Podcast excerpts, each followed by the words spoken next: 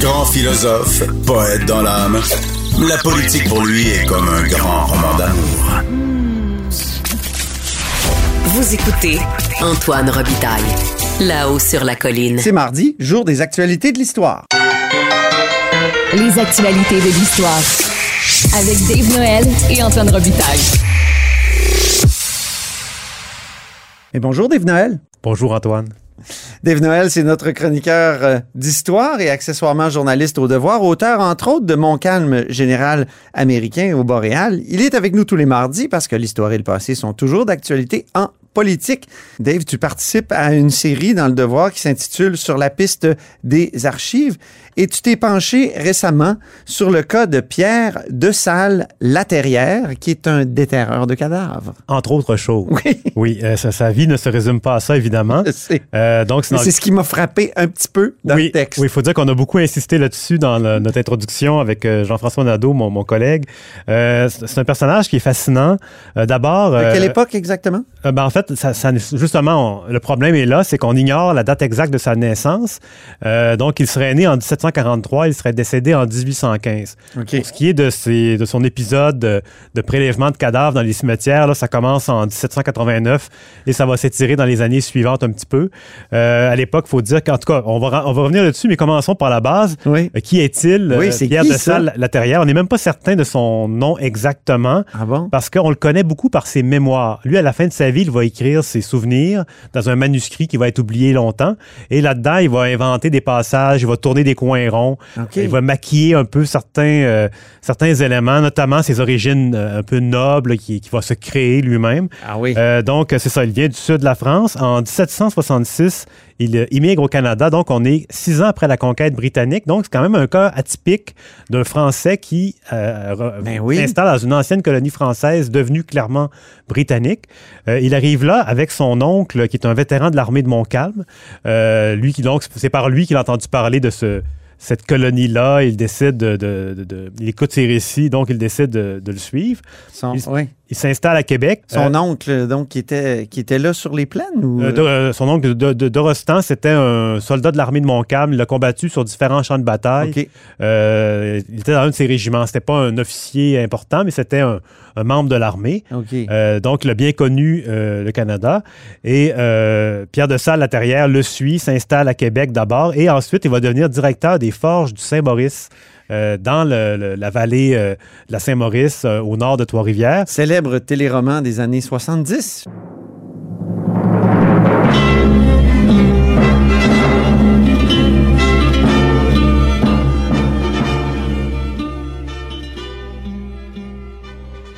Souviens, moi, les forges du Saint-Maurice. que je n'ai pas connu. Non, c'est ça, mais ça, c'est parce que moi, j'ai 54 ans bientôt. Voilà, tout s'explique. Euh, c'est ça, donc c'est vraiment c'est une des rares industries qu'il y avait en Nouvelle-France et qui a continué par la suite. Mhm. Euh, donc en 1775, euh, De Salle devient le directeur des forges et au même moment, les Américains débarquent. Euh, c'est dans le cadre de l'invasion du Canada par les Américains au début de leur révolution qui va mener à leur indépendance. Euh, et Pierre De Salle, il finit par fournir des, des boulets de à la- à l'armée de Benedict Arnold et de Montgomery à Québec. Donc, euh, il, il se compromet. Et quand les Américains sont repoussés Donc, il se bat avec les Américains. Oui, voilà. Bon, donc, euh, avec son industrie, il produit des, euh, du métal. Il peut, il peut produire des poils, mais pour les Américains, il va faire des boulets de canon. Et euh, il s'est compromis euh, gravement. Et quand les Britanniques reprennent le contrôle de, de- de l'endroit, ben, ils finissent par le, le retrouver. Pierre de Salle à Terrière. C'est- c'est c'est pas direct. Il n'est pas arrêté directement, mais de, de fil en aiguille, il se retrouve en prison à l'époque du gouverneur Aldiman, qui avait tendance à emprisonner facilement les, Oui. les, les contestataires ou les gens louches pour lui, de son point de vue. Et euh, il va rester là pendant euh, trois ans en prison. Et à sa sortie de prison, Pierre de Salle Laterrière décide de se consacrer à la médecine. Avant ça, il avait fait du commerce, mais il avait fait un peu de, de- comment dire, il avait prodigué des soins ici et là. Euh, on ne sait pas exactement quand- comment il a appris la médecine, mais à l'époque, c'était c'était plutôt facile de s'improviser Oui. médecin. Euh, mais en 1788, Je me euh, souviens, moi, j'avais joué le malade, le malade imaginaire au secondaire de Molière. oui. Puis, oui, les médecins faisaient un peu n'importe quoi, effectivement. Oui, ben c'est ça. c'est- disons que la- ça a beaucoup évolué avec le temps. Oui. On, ne, on ne fait plus de saigner aujourd'hui pour équilibrer les humeurs. Oui, c'est ça. Euh, c'est ça. En, sex- en 1788, le, le Québec euh, exige un certificat médical pour, pour euh, euh, exercer ses, ses fonctions de médecin. Et de ça, Laterrière n'a pas le choix. Il s'en va à l'université Harvard à Boston pour avoir un diplôme. Il va déposer une thèse sur les fièvres puerpérales. Et c'est à ce moment-là qu'il va procéder à- au prélèvement de cadavres dans les cimetières pour faire des, des, des- des dissections, pour vraiment apprendre son métier. Comme, comme ça a été euh, longtemps. Découvrir l'anatomie. Voilà, tout simplement. Et Ouais. euh, ça se pratique. Par contre, il fallait soudoyer le, le fossoyeur qui euh, donnait rendez-vous à une certaine heure, il laissait une pelle de fer euh, bien apparente pour faciliter la tâche des, des gens. Mais les- la police quand même surveillait. Et euh, un autre événement marquant qu'on évoque dans notre texte, c'est en 1791, quand De Salle-Laterrière revient euh, au Québec, dans le fond. Euh, on lui donne le cadavre de Marie Brisebois, qui a été pendue, qui est une... euh, était- elle était condamnée pour complicité dans un meurtre.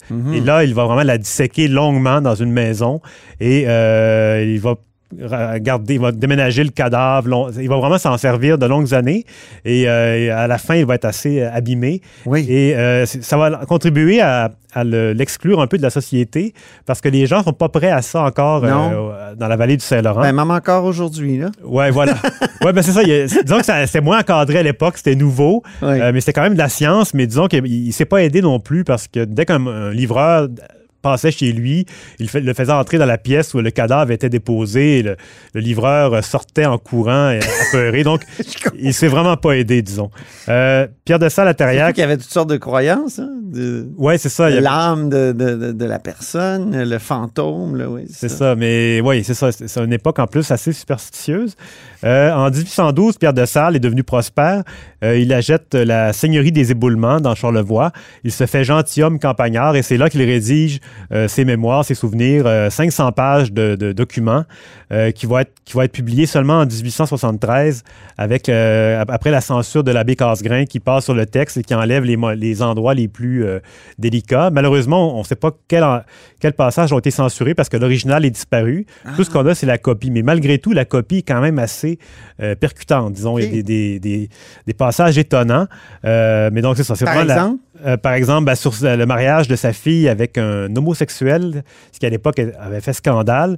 Euh, lui, euh, Laterrière le décrit, euh, cet homme-là, comme un ennemi secret d'un sexe aimable. Et aussi, il revient sur son concubinage euh, lui-même, Pierre de Salle Laterrière. Pendant 20 ans, il a vécu avec une femme sans être marié. Ben, elle, était, elle était mariée avec quelqu'un d'autre, donc c'est vraiment un cas d'adultère. Et euh, il, dé- il développe tous ces détails-là. Et dans les années 1870, les descendants de la Terrière étaient, disons, assez mal à l'aise avec ces, ces mémoires-là, qui ont été publiées une première fois à 100 exemplaires, mais euh, les copies se sont un peu dispersées et il faut attendre les années euh, 2000 avec les travaux de l'historien Bernard Andrès pour qu'on redécouvre la Terrière et qu'on voit en lui, c'est ça, le, un libre penseur, un personnage vraiment euh, intéressant, un peu en avance sur son temps même.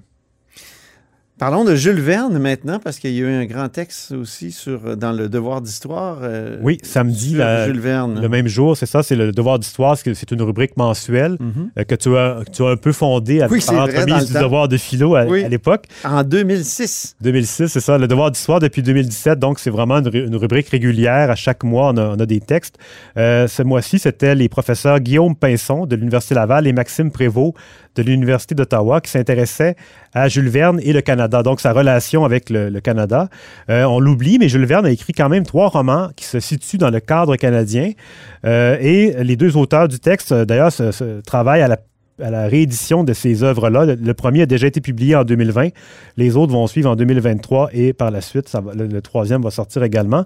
Euh, donc, Jules Verne, c'est vraiment, comme il, comme il explique les auteurs, le seul auteur français de son époque qui s'est vraiment intéressé au Canada. Pour lui, c'était le pays de prédilection dans son imaginaire.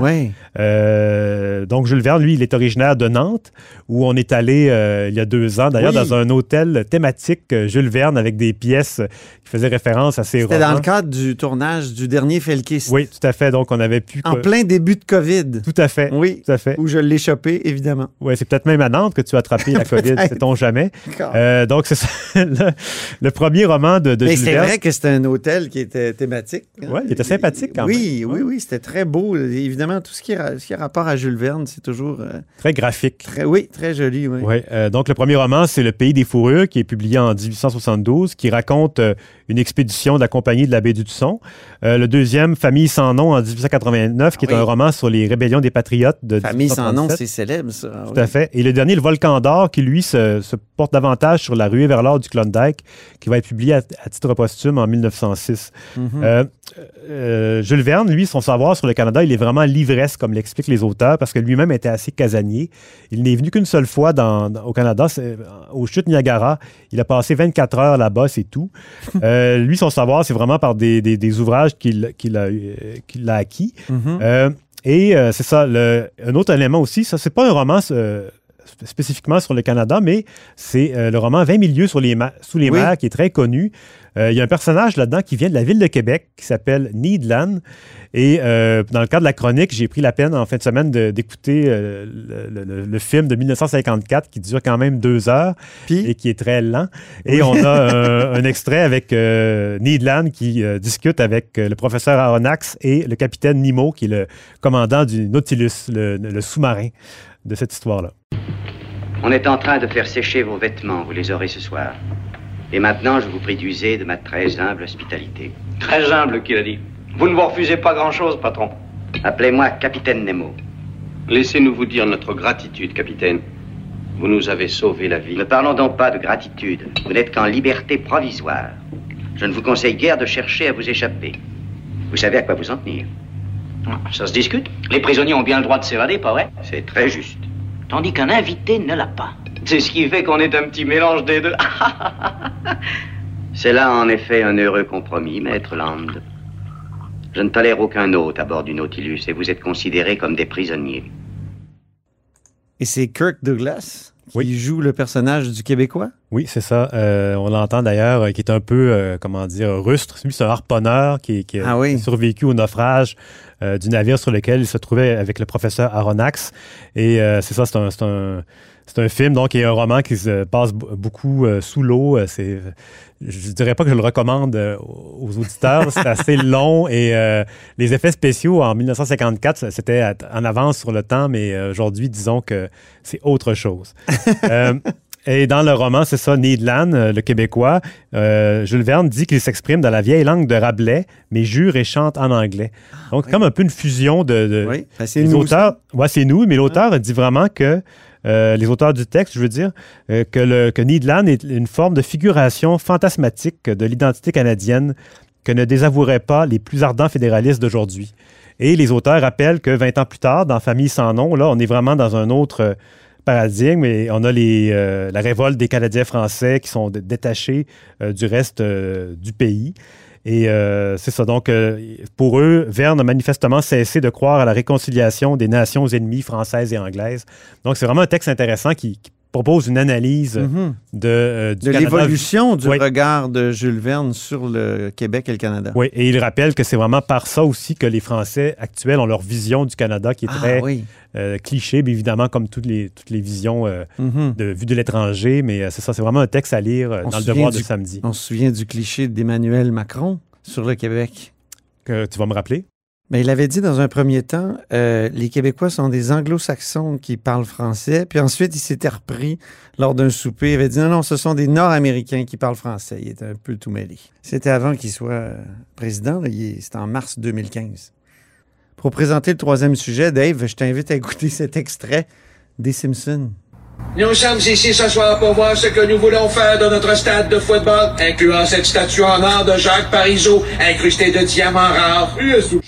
C'est Dave Turcotte, un autre passionné d'histoire politique, qui a mis ça sur la page Facebook de son musée virtuel politique du Québec tout à l'heure. C'est vraiment étrange comme, euh, comme, un- extrait. C'est un choix des traducteurs de la série de Ah oui, hein? Et Parizeau parce que dans le dessin animé, le, le monument ne ressemble pas du tout à Parizeau. Et pas en- du tout. Mais ça, ça a une certaine actualité. Tout à fait. Euh, par contre, c'est une autre, autre euh, précision, le monument ne sera pas en or euh, incrusté de diamants, mais bien, ça, ça va bien être un bronze.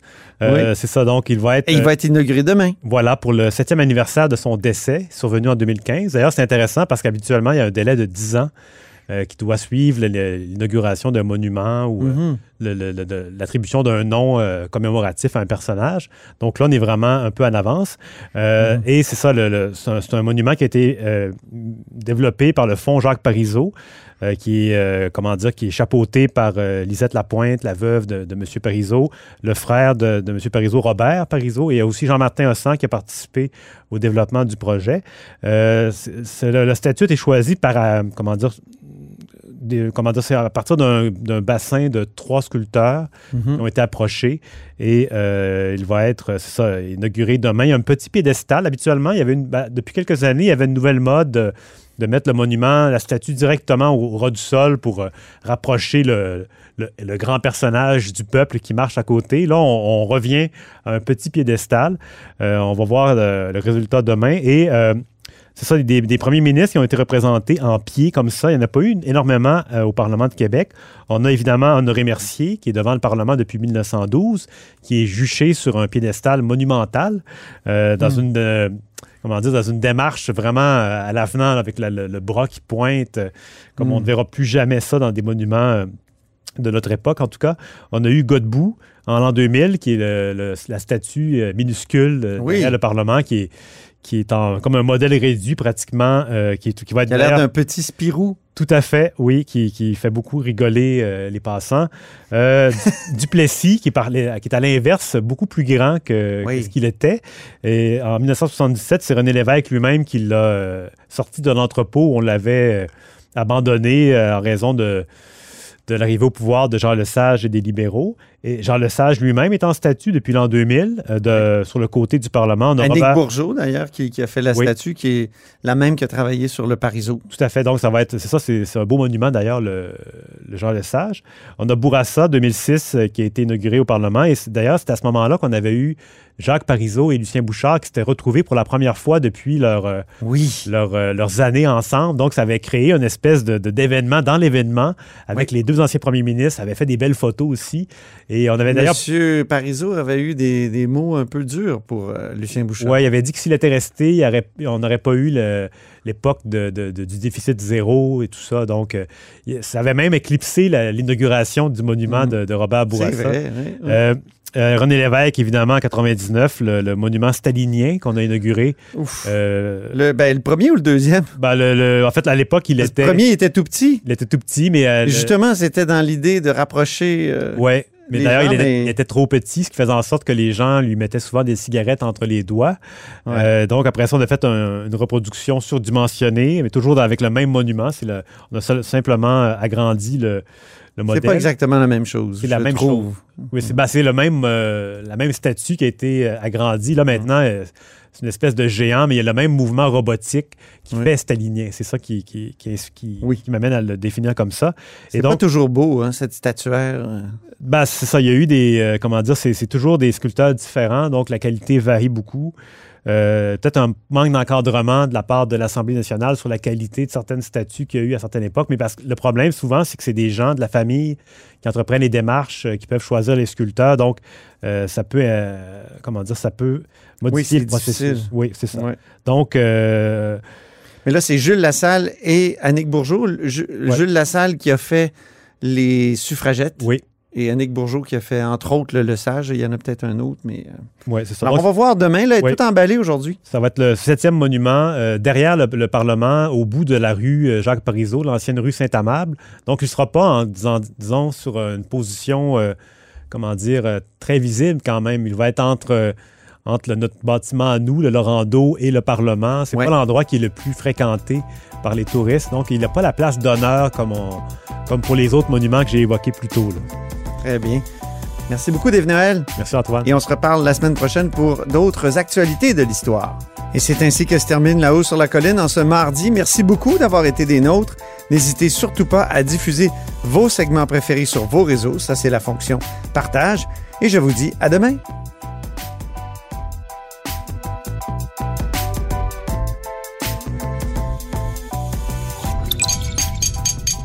Cube Radio.